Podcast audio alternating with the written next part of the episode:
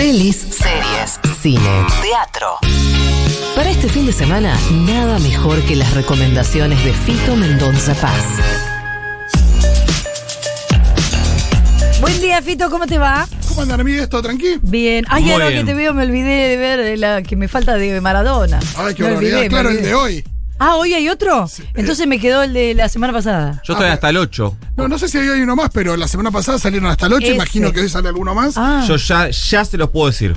Pero ya, ¿eh? Los Ya. miércoles sale el nuevo de Pampita, de Siendo Pampita. Ah, bueno. Y los viernes creo que el nuevo de Ya Maradona. está Ok. el 9 ay, ay, ay, ay, ay. Ay. Maradona. Yo El anteúltimo. estoy hasta el 8. 8 y 9 entonces, bueno. Muy lindo. Bueno, eh, varias cosas para ver este fin de semana y Ajá. quizás también para presenciar. Eh, finalmente ya se da la situación donde hay en un día varios estrenos de cine que, que valen la pena. Mirá. Eh, o, varios tanques. Eh, a medida que se fueron abriendo los cines, pasaba esto, que los estrenos eran como muy a cuentagotas. Y ahora ya llegamos a un punto donde los estrenos se dan casi normalmente. Si alguno volvió al cine, verá que la gente está concurriendo eh, en masa. Así Sí. que, bueno, varias cosas para ver. Primero, para quienes sientan un poquito de nostalgia o quizás hayan visto las primeras dos, porque la tercera es una excepción. Estamos hablando de Ghostbusters, El Legado. Excelente. Me encanta porque la, le pusieron el Ghostbusters en vez de Cazafantasmas, que es como uno quizás la Claro. conoce más. Hay una cosa ahí de aprovechar el marketing internacional de una película y No vamos a subirse andar esa. haciendo otro. Exacto, por eso muchas ge- generacional, ¿no? Sí, por eso muchas películas se estrenan con los títulos en inglés. También pasó cuando se, estrenó la nueva película de los Muppets. Sí. Hubo toda una campaña donde la rana René salía en spots diciendo, ahora me llamo Kermit. No. Claro, como-. Eh, y en España, que es la rana Gustavo, también salía diciendo, no soy más Gustavo, soy Kermit. Claro. Como para de alguna manera unificar un poquito el criterio. Estaba pensando, claro, es bastante generacional. Por ejemplo, nosotros, son- o sea, no existe nada más que las tortugas ninja, no se llaman de otro modo. No, claro, Claro. No, total. Teenage Mutant No, Ninja no Turtles. estaba eh, no estaba desarrollado la la, La yanquización. No, claro, totalmente. Llamar, bueno, el- con el tema el tema de películas. Pero eso no viene de la originales.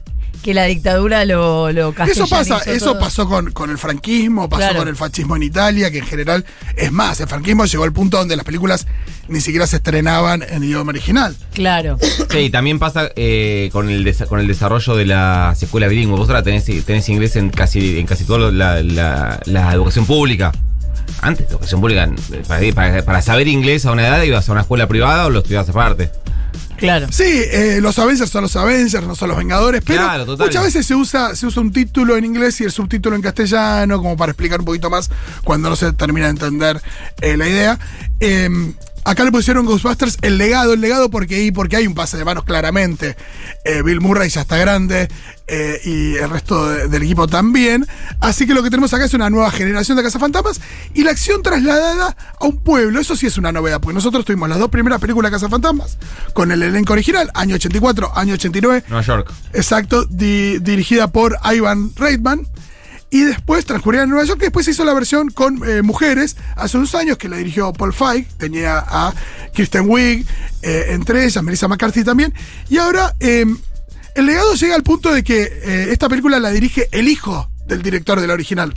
Jason Reitman, que es un director eh, muy famoso, que hizo, por ejemplo, Juno, entre otras películas. Es el hijo del director de la versión original. Sí. Mirá vos. Y ¿Es, es común? No, que, que siga una saga el Es hijo raro, de ¿no? es muy raro. no sé si hay algún antecedente. O sea, que se dedica al cine, sí. no, pues. que se dedique al cine, sí, Claro. qué sé yo. Eso pasa mucho. El hijo de, de Barry Levinson, por ejemplo, es el showrunner de eh, Euphoria en. HBO. Y ahora hizo Malcolm y Marie. Pero sí, eso pasa mucho. Pero que continúe una saga, eh, sí, es más extraño. Quizás haya un antecedente. Debe haber. Pero bueno, ahí veremos. Claramente hay varias gotitas de Stranger Things acá encima, porque está la cosa nostálgica eh, del pasado, la, la película de Coming of Age que transcurre en un pueblo, pero con los fantasmas. Veremos qué pasa. Eh, hay ahí alguna, alguna fe puesta siempre. Además está Paul Rudd, que es la persona más eh, amable del planeta. Bueno, ¿qué más? Eh, The French Dispatch o La Crónica Francesa, la Sí. nueva película de Wes Anderson. Ay, mira qué lindo. Ya esas palabras eh, invitan a mucha gente que es fan, Wes Anderson. Yo, la duda frente a Wes Anderson siempre para mí es la misma.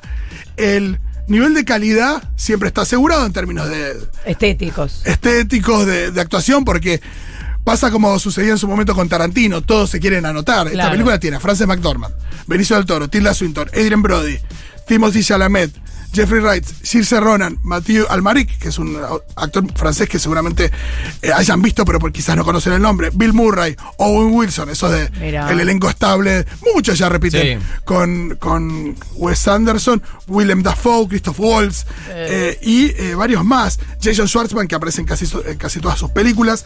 Eh, acá es una especie de eh, carta de amor, se le dice, de la crítica cinematográfica, siempre usa esas palabras, al periodismo y sobre todo a la revista New Yorker.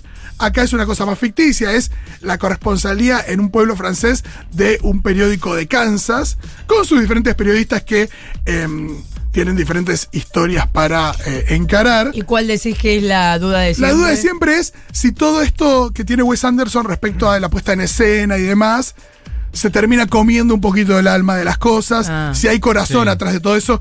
Yo- cada película de Wes Anderson no puede decir a qué nivel está cada cosa. Sí, su pasión por la simetría y las paletas de colores y no se termina eso comiendo. Exacto, yo creo que por ejemplo una película como Vida Acuática, salvo por momentos, momentos de extrema belleza, como la bajada en el submarino de todo el grupo del final, para mí ahí en esa película, por ejemplo, todo eso se come al alma de la película. No, no, no, no le termina de encontrar Sí, alma. en otras no pasa. En, otras Rushmore no, pasa. En, en Rushmore, que es mi favorita, no pasa, porque fíjate que todavía está menos cargada de, Sí. de estética. Creo que el Stone Moms es como un poco el límite.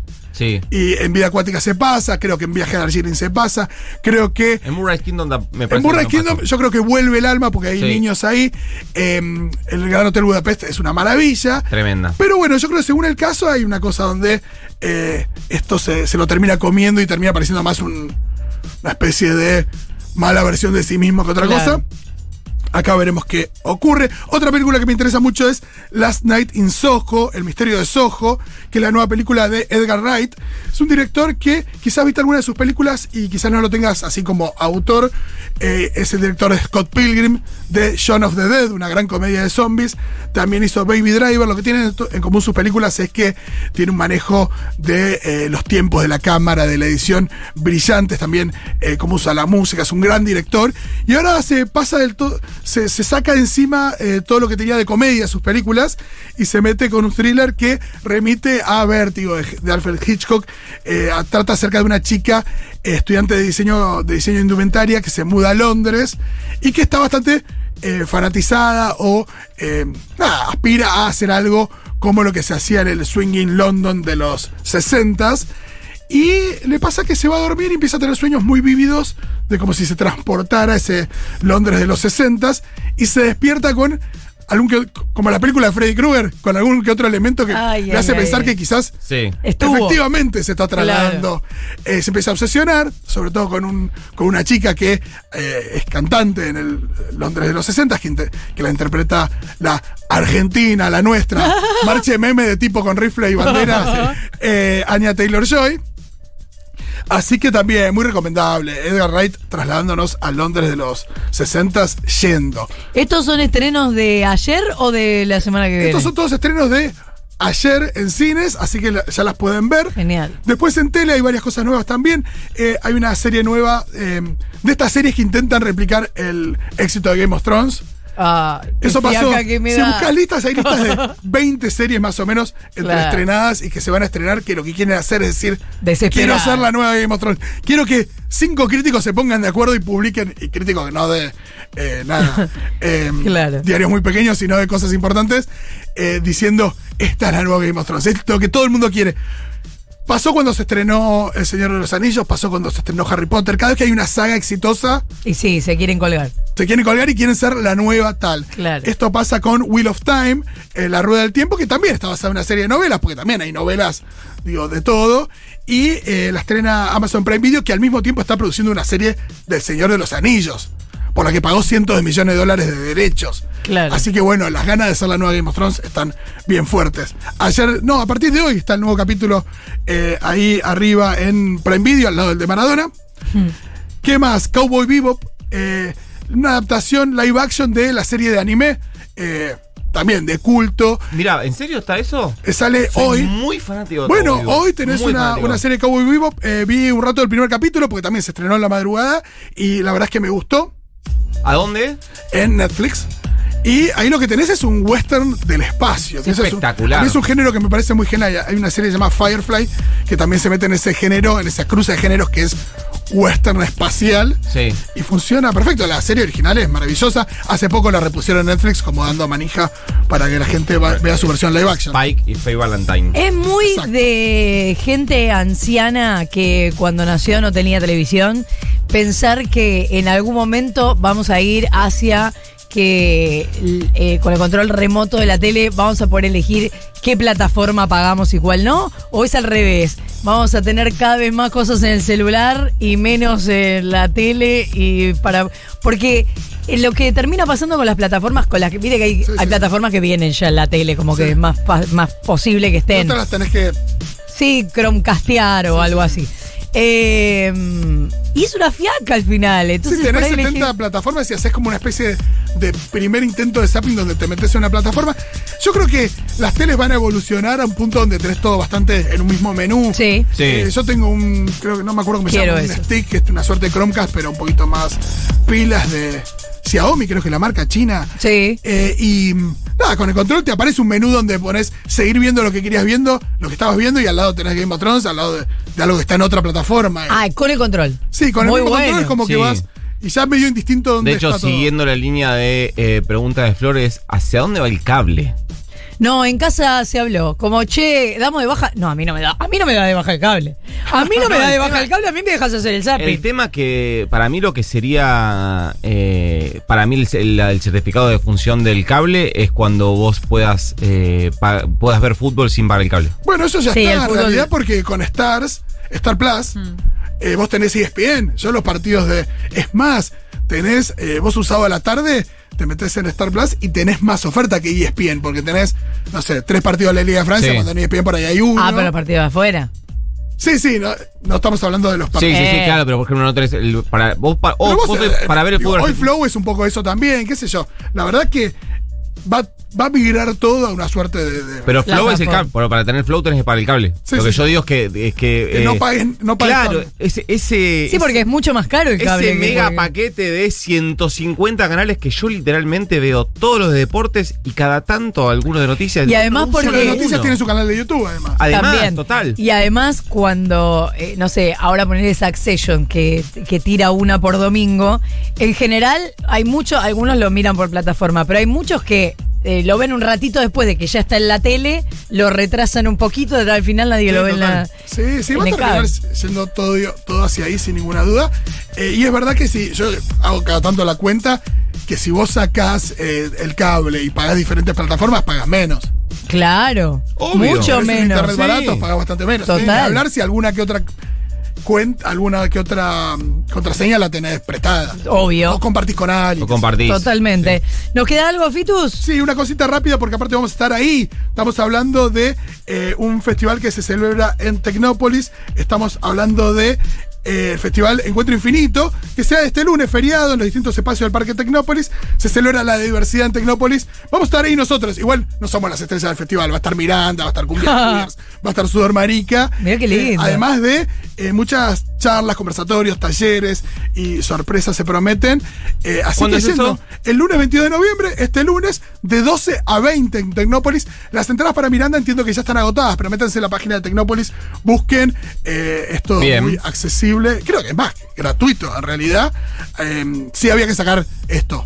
Turno, que sé yo, para las. Turno, tu espacio para las entradas de los eh, artistas más importantes.